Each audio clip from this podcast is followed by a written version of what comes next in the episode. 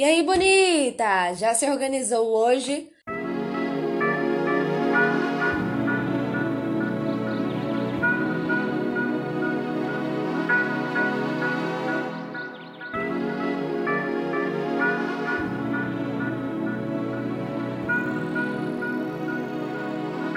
Sejam todas muito bem-vindas ao Se Organiza Bonita, um podcast que tem a intenção de falar sobre organização pessoal, planejamento produtividade de forma acessível, sem caô de meritocracia.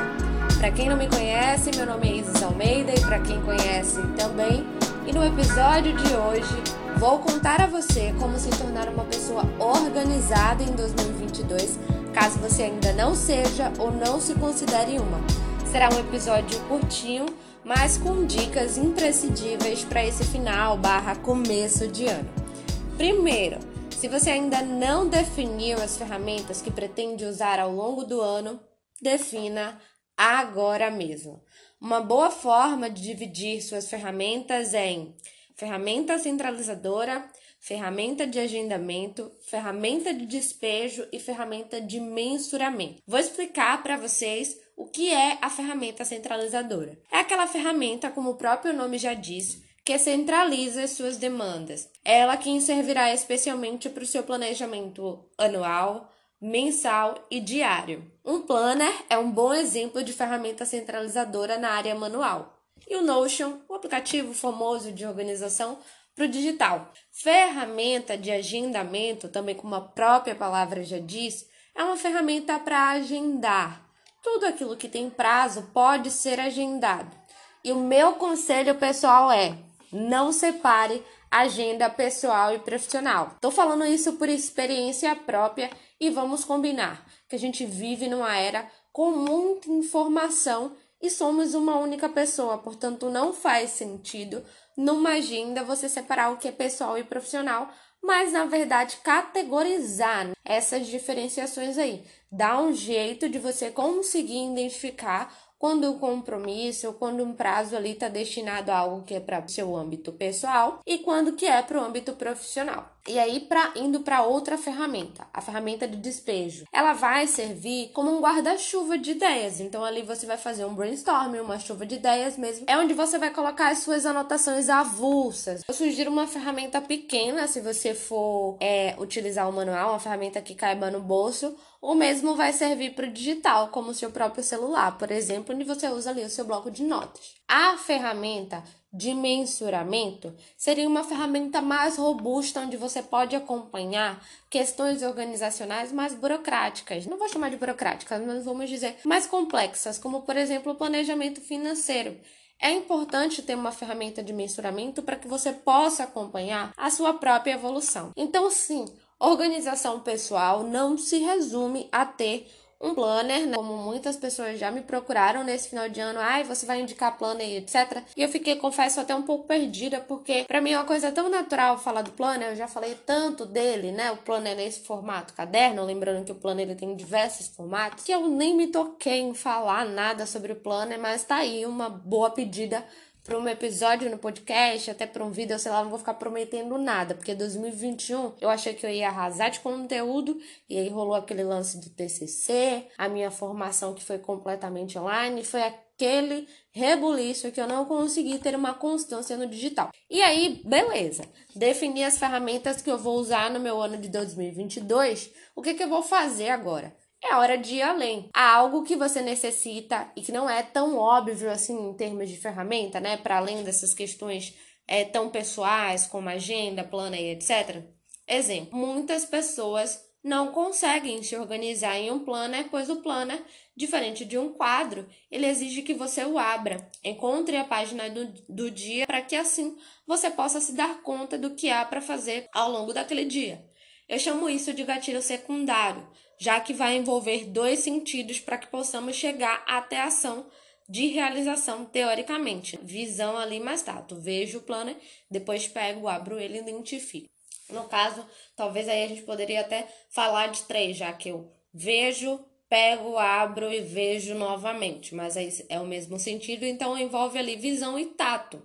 Já um quadro envolve somente um sentido, isto é, após realizar as anotações nele, né? Feito isso, posteriormente, a, ação necessária é a de observar esse quadro.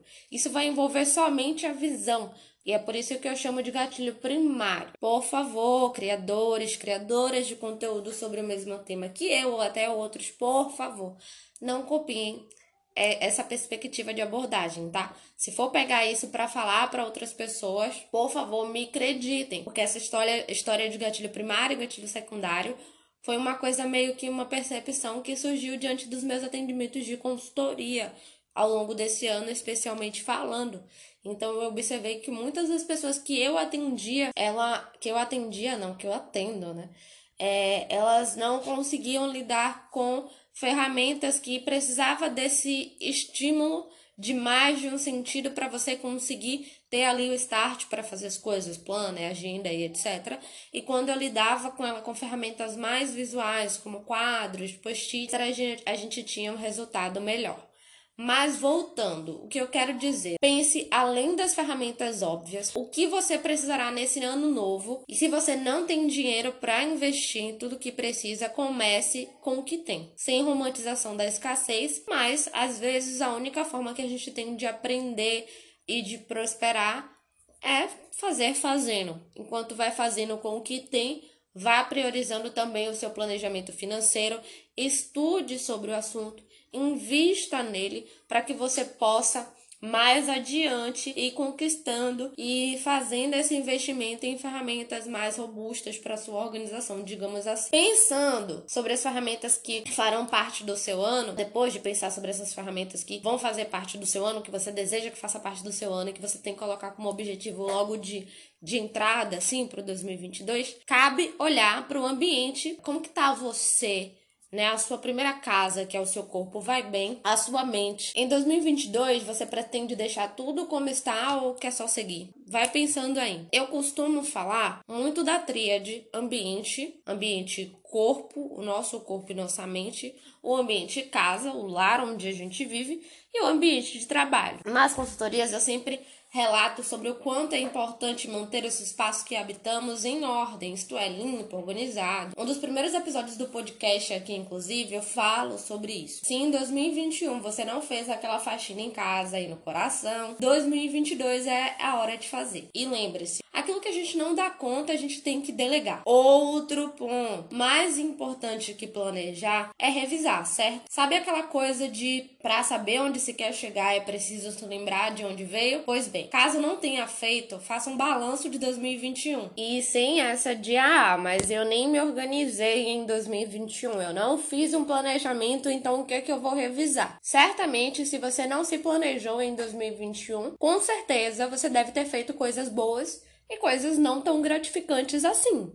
É importante levantar as metas que foram alcançadas, mesmo que elas não tenham sido planejadas, metas que não foram alcançadas e por que não? É óbvio que se você não se planejou, nesse ano que passou, você vai ter uma dificuldade maior em identificar aquilo que não foi alcançado, que justamente porque você não planejou o que, que você queria alcançar. Mas é importante escrever sobre cada pequena conquista e, sobretudo, ser grata por estar viva esse ano, porque 2021, assim como 2020, não foi um ano fácil socialmente falando para as minorias, para as pessoas que estão ou estiveram em vulnerabilidade social. Então é, é importante a gente pensar que estivemos, estivemos, não, estamos vivas, né? É, eu não gosto de falar que a gente aprendeu nada com a pandemia, eu acho que eu já tinha falado isso alguma vez pelo Instagram em algum lugar, e eu achei muito interessante, né?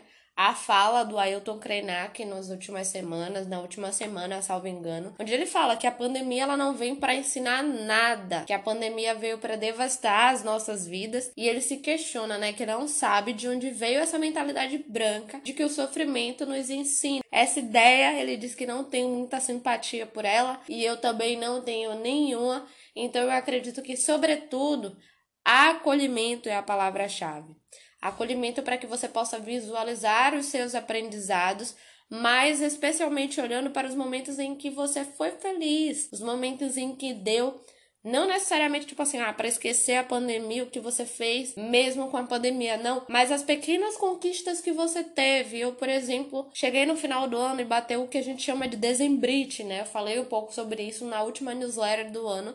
A última não, uma das poucas news é, reflexivas que eu fiz aí ao longo do ano e encaminhei para todo mundo que assina. E aí, passou uma moto agora, a vida real. Mas nessa news eu falo que a gente não tem como fugir dessa dezembrite. É muito normal essa sensação de ansiedade, essa sensação de fôlego, essa sensação, né? Você vê que uma galera some das redes sociais nessa época, porque tá ali com a família, mas muita gente some também porque bate aquele sentimento de onde estou, para onde vou. Eu fui uma dessas pessoas logo no início do mês. E eu falei, eu não fiz nada, porque eu só consegui cumprir 60%, né? Analisando meu planejamento desse ano, eu só consegui cumprir 60% dele. Na maioria das vezes, eu consigo, através da metodologia SMART, cumprir 100% do meu planejamento. E esse ano eu não cumpri. Em 2020, por incrível que pareça, eu cumpri mais o meu planejamento do que 2021. É, no entanto, esse foi um ano que eu saí do meu estágio, que eu passei dois anos, que foi uma escola, já falei aqui para vocês. Eu me formei, eu fiz um TCC em plena pandemia, uh, com um tema dificílimo, é, sendo orientada, não é desmérito, gente, mas o meu tema era, era sobre questão de raça, eu fui orientada por uma professora branca, Graciela, é que ela mesma falou, ela fez tudo sozinha, eu estava aqui no suporte, apresentei online, né? Acho que eu não tinha ainda é, internalizado isso, que eu apresentaria, né? Jornalismo era meu grande sonho e eu não esperava me formar sem ter uma festa, essas coisas. E, enfim, foi isso, assim. Saí do estágio, me formei na faculdade, Entrei no emprego, saí desse emprego, tô, voltei a trabalhar para mim, conquistei outras coisas. Eu fiz a minha primeira publicidade através do Se Organiza Bonita, publicidade educacional, que era um foco meu. Consegui angariar isso. Fiz a minha segunda publicidade educacional, saí no jornal, na cara do gol, quase finalizando o ano. Então, assim, são pequenas vitórias que precisam ser comemoradas. Então, eu quero que você pare e pense nas suas, comemórias. Lembre-se disso. E além de tudo isso que eu falei, e que pode sim te ajudar a ser uma pessoa organizada em 2022, coloque na sua mente que constância é extremamente importante. Constância e prazo na organização pessoal são pontos relevantes. Faça no mínimo seu planejamento anual, mensal a cada mês e semanal a cada semana, para que de fato em 2022 sua organização possa acontecer.